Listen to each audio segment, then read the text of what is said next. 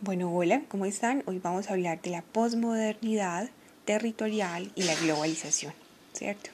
Vamos a abrir em, eh, un espacio para de alguna manera contextualizar un poco qué es la modernidad y luego adentrarnos mejor eh, o más profundamente en lo que es la posmodernidad territorial y la globalización. Vamos a hablar entonces de la posmodernidad y es que la posmodernidad se conceptualiza como una mutación ideológica que da cabida a nuevas perspectivas, a nuevos paradigmas, a nuevos conceptos, a nuevas actitudes, valores, proposiciones que caracterizan la sensibilidad colectiva en los últimos años. La posmodernidad por lo general designa nuevos movimientos artísticos, culturales, literarios y filosóficos opuestos a las tendencias generadas en la modernidad.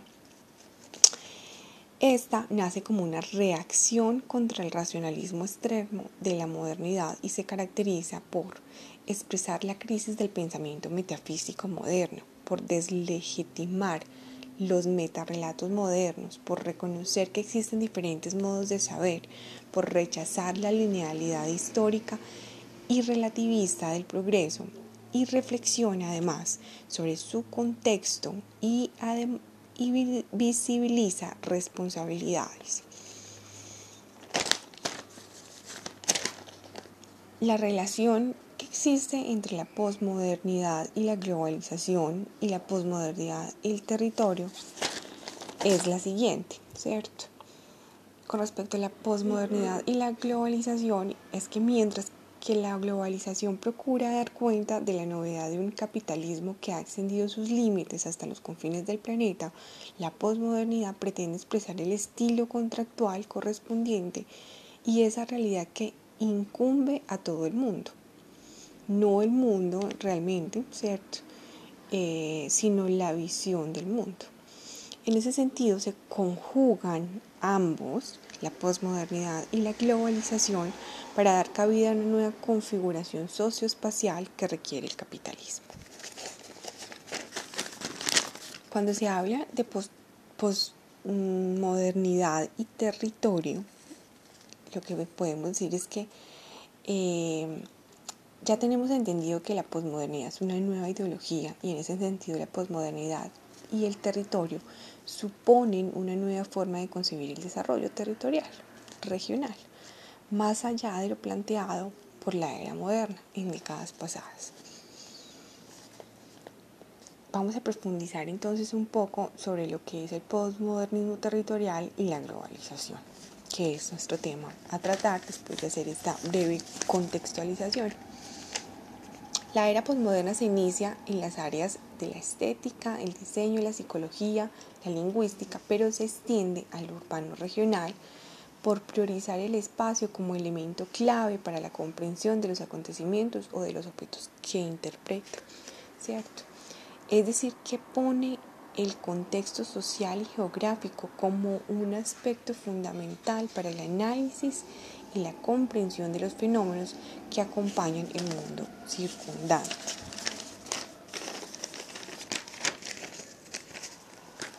Entonces, con la llegada de la posmodernidad, se readecúan las escalas de análisis de los territorios, favoreciendo la importancia de lo micro y negando en ocasiones la escala macro como una parte importante de la dinámica propia que las regiones adoptan. Por otro lado, la posmodernidad empieza a adquirir un papel fundamental en la reconfiguración del capitalismo a nivel global. Con la mirada o visión posmodernista, entonces surgen nuevos escenarios territoriales. Escenarios que empiezan o que enmarcan los esfuerzos de intervención sobre el latente desarrollo regional y local endógeno. Por un lado se da el escenario contextual y por el otro lado se da un escenario estratégico. Cuando hablamos de un escenario contextual podemos decir que es un escenario que incluye las variables incorporadas por políticas públicas, es decir, los programas y los proyectos de los tres órdenes del gobierno. Y esos son escenarios, y esos escenarios, perdón, se presentan como narraciones plausibles compuestas por tendencias, eventos y decisiones enlazados entre sí de manera coherente y a través de relaciones causales. Ese escenario contextual a la vez está configurado por dos procesos. Un proceso de apertura interna, que es un proceso de naturaleza política, que es una expresión concreta de la fuerza de la descentralización, y un proceso de apertura externa, que es de naturaleza eh, esencialmente económica, resultado directo de la globalización. Cuando se habla de un escenario estratégico, estamos hablando que está configurado también eh, por dos procesos.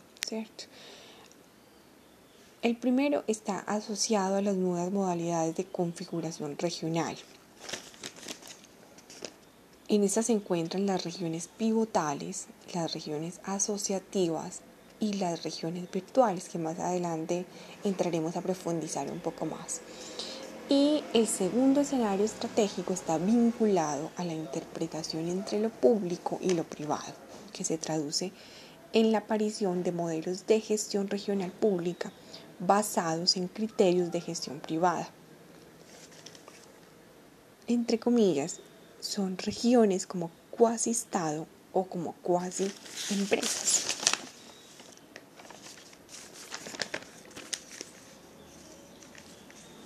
Voy a ampliar un poco más el, panorama sobre las nuevas modalidades de configuración regional establecidas en el contexto o escenario estratégico territorial presentadas en la era postmoderna. ¿cierto? Eh, cuando hablamos de regiones pivotales, hablamos de territorios organizados, complejos, identificables a la escala de la división político-administrativa, histórica, y son las menores unidades político-administrativas que al mismo tiempo son estructuralmente complejas y que poseen cultura e identidad y flexibilidad. Básicamente, eh, podemos hablar que las provincias son un ejemplo de las regiones pivotales. Pero esas regiones pivotales por lo general tienen la virtud de ser flexibles, asociativas y autónomas, que es una condición indispensable para actuar interactivamente en el entorno mutante en la globalización. Un segundo nivel en la estructuración jerárquica de un territorio nacional lo ocupan las regiones asociativas. Estas están conformadas por la unión política voluntaria entre al menos una región pivotal y una o más unidades territoriales. Y por último llegamos a la región virtual, que ésta surgirá como resultado de un acuerdo contractual entre dos o más regiones pivotales, es decir, entre las eh, regionalidad asociativa para alcanzar ciertos objetivos y para alcanzar ciertos fines.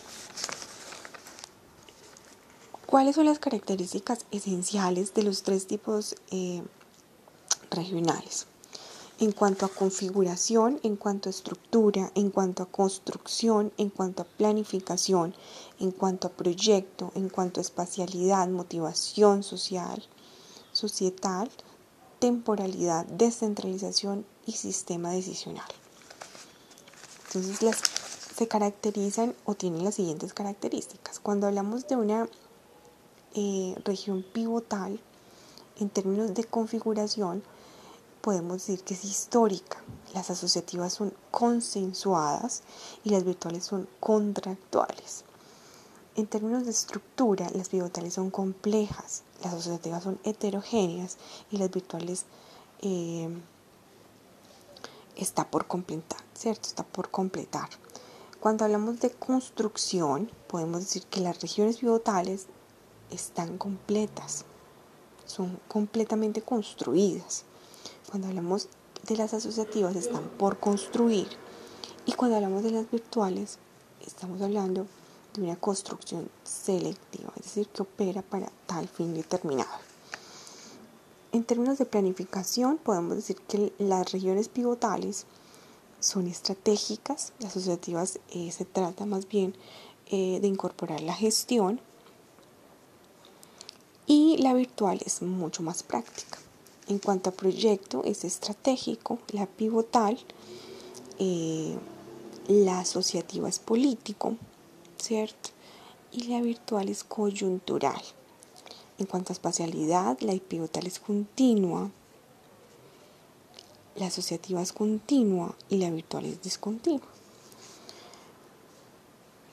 En cuanto a la motivación societal, las regiones pivotales son autoafirmativas, más desarrollo y competencia. Cuando hablamos de temporalidad, eh, se habla entonces de primero largo plazo y pactada. Y para terminar con la descentralización, la pivotal es territorial, la asociativa es territorial más política y la virtual es funcional. Para concluir entonces, podemos decir que las regiones pivotales son consideradas como las organizaciones territoriales más aptas para competir en los nuevos escenarios, porque porque presentan un territorio organizado y es un territorio que contiene y expresa una cultura capaz a su vez de generar una identidad y en consecuencia capaz de solucionar virtuosamente la ecuación sociedad-territorio. Volvemos entonces a la visión y enfoque postmodernista desde lo que eh, este enfoque propone. Y es que esta nueva eh, postura propone que las regiones deben incorporar en su nueva gestión estas cuatro características que son esenciales para su buen funcionamiento. La flexibilidad para aumentar el abanico de respuesta a las demandas del entorno. La velocidad, que es una condición indispensable para aprovechar las oportunidades. La maleabilidad para disponer de capacidad de adaptación estructural a los intercambios del entorno y a las características del propio medio regional. Y la imaginación creativa que propone la capacidad de reinvención. Entonces la propuesta del posmodernismo radica en la superación de la tentación homogeneizadora establecida por la época moderna y en la introducción de la heterogeneidad como aspecto fundamental en la construcción social. Pero hablando de todo eh, lo que estamos hablando, hay una cuestión que se torna fundamental y es por qué surge una nueva forma de construir la región ahora en la actualidad.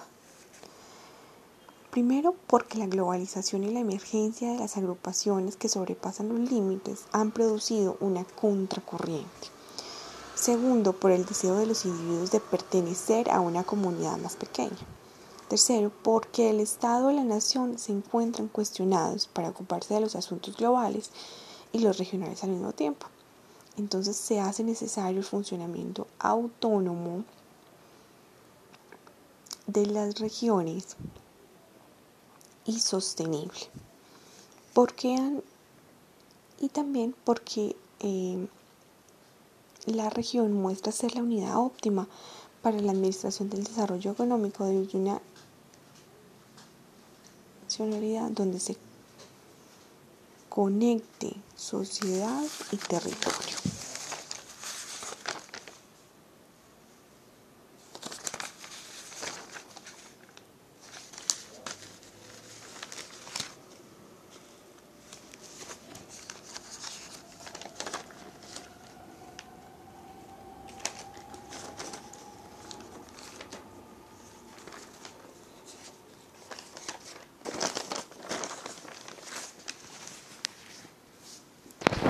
Para concluir, sí, que hay una tendencia en los últimos años en buscar desde la geografía regional una democracia social y una heterogeneidad que articule el desarrollo social y el desarrollo económico, llevando así a una integralidad en el desarrollo social territorial.